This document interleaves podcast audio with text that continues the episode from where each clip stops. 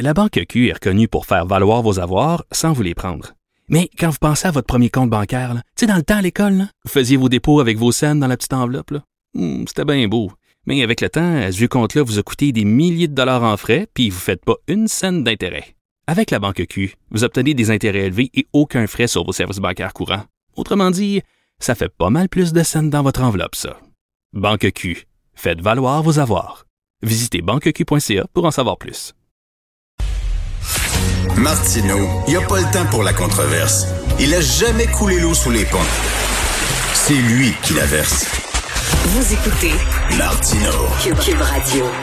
Alors, Yasmine Abdel Fadel ne s'est pas encore fait vacciner parce qu'elle a 17 ans et demi, mais ça sent à peu près. J'aimerais tellement ça. Oh, arrête, t'es toute jeune. Écoute, est-ce que est-ce que tu as hâte?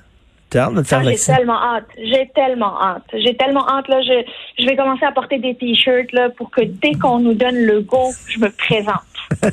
Tu vas voir, c'est vraiment le fun. L'atmosphère qui règne, les gens sont tout fébriles et tout contents de se faire vacciner. Euh, tu veux nous parler du variant indien? Est-ce qu'on peut dire le variant indien ou c'est raciste de dire ça?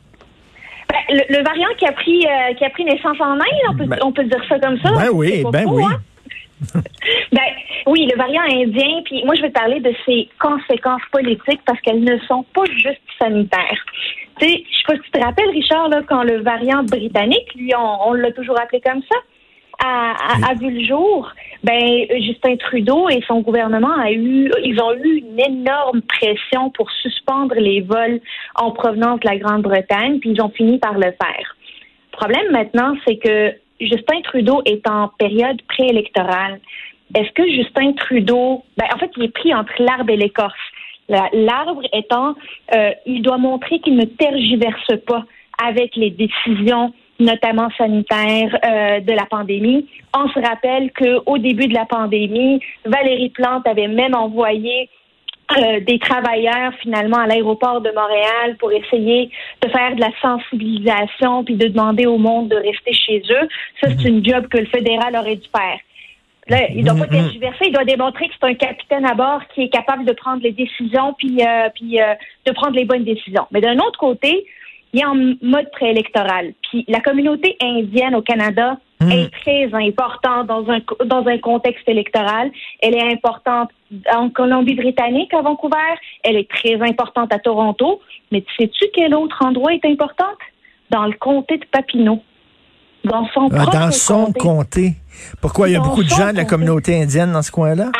Absolument, c'est le coin de Parc Extension et Ben c'est oui. une importante communauté sud-asiatique et euh, indienne qui est là. Donc, euh, il est pris entre l'arbre et l'écorce, là. Comment Parce que, tu sais, peut- parce que tu sais, comme, comme image, c'est fort. là, tu sais, les- Il y a peut-être des Indiens qui, qui disent c'est épouvantable ce qui se passe parce que leur pays, là, ça va pas bien du tout. C'est une crise hum- humanitaire, on peut le dire. Puis là, tu sais, ils veulent venir ici, s'installer ici pour, pour être protégés. Puis nous autres, on dit non, on veut rien savoir de vous autres, puis on ferme les frontières, puis eux autres, ils cognent, puis laissez-nous rentrer, Christy, le virus est en train... Non, on veut rien savoir. Tu sais, C'est certain que l'image est forte. Mais en même temps, le Canada, le gouvernement canadien, il doit penser à son peuple avant tout. C'est comme ça, les, les, pays pensent à eux autres avant de penser aux autres. C'est normal que on veuille protéger les Canadiens. Oui, ce n'est pas une question, par contre, de, de, euh, de, de recevoir des Indiens qui veulent fuir finalement le virus dans leur pays, parce que officiellement, les frontières sont encore fermées, puis on se déplace toujours pour des services essentiels, pour des voyages essentiels. Ça, c'est ce qui est officiel. Donc, euh, euh, c'est principalement, disons, les flux là, du monde des travailleurs, euh, euh, du- des, des personnes dans le monde des affaires qui font des allers-retours continuellement. Ben, c'est là où on veut diminuer finalement ces flux de voyage. Et le, la seule manière de le faire, c'est de suspendre les lignes aériennes. Mais par contre, rappelle-toi, Richard, euh, les euh, suspendre les vols avec l'Angleterre ne nous a pas empêché d'avoir le variant britannique et aujourd'hui il est euh, il est majoritaire dans les cas de, de Covid.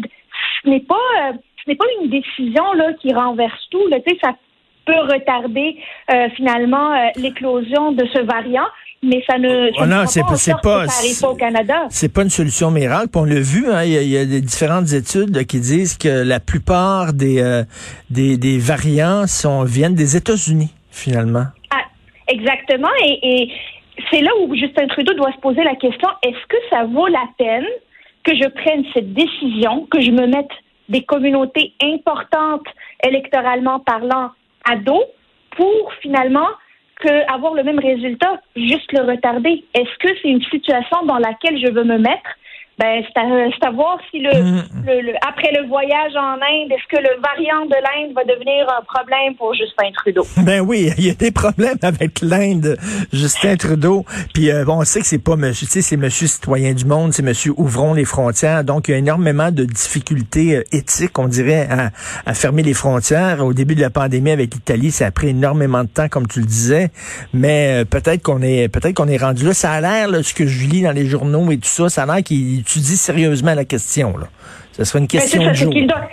Il doit, prendre la décision. Peu importe sa décision, il doit dire c'est quoi qu'il a décidé et pourquoi il l'a fait parce qu'il va devoir se justifier. Il y aura toujours du monde pas content, peu importe la décision. Ce qui est ce qui est, ce qui est dommage, c'est qu'on vient de sortir d'un budget où on nous dit que l'économie va reprendre, devrait reprendre euh, au, mois d'août, ça tombe avec les élections, c'est toute une coïncidence. Et là, on arrive avec une autre, une autre vague d'incertitude que ramène, que ramène ce variant. Et tu disais que euh, euh, Justin Trudeau est pris entre l'arbre et, l'écorce. C'est la même chose avec Dominique Anglade, hein, qui veut d'un côté euh, séduire l'électorat francophone qui a quitté le Parti libéral, t'en parlais hier, mais en même temps, elle veut pas perdre sa base anglophone, allophone. Fait que sur la loi 21, elle sait pas trop trop là, sur quel pied danser. Ben, elle, se base sur la clause dérogatoire qu'elle va pas renouveler, mais elle a toujours pas répondu si elle va défendre la loi 21 devant les tribunaux si elle est contestée ou elle ne va pas la défendre. Je pense que euh, que le gouvernement pourrait lui poser cette question, puis, euh, puis finalement attendre sa réponse avec un petit sourire en coin. Écoute, euh, en tout cas, d'ici à ce que tu te fasses vacciner, euh, bon, bon, bonne patience, mais quand tu te fasses vacciner, tu m'enverras un selfie. Tiens, c'est obligatoire. Tout le monde fait des selfies en train de se faire vacciner. C'est, c'est la grosse affaire. Merci beaucoup. Merci, Yasmine. Merci. Merci, Alors, c'était Yasmine Abdel-Fadel que vous pouvez écouter à l'émission d'Antoine Robitaille, là-haut sur la colline.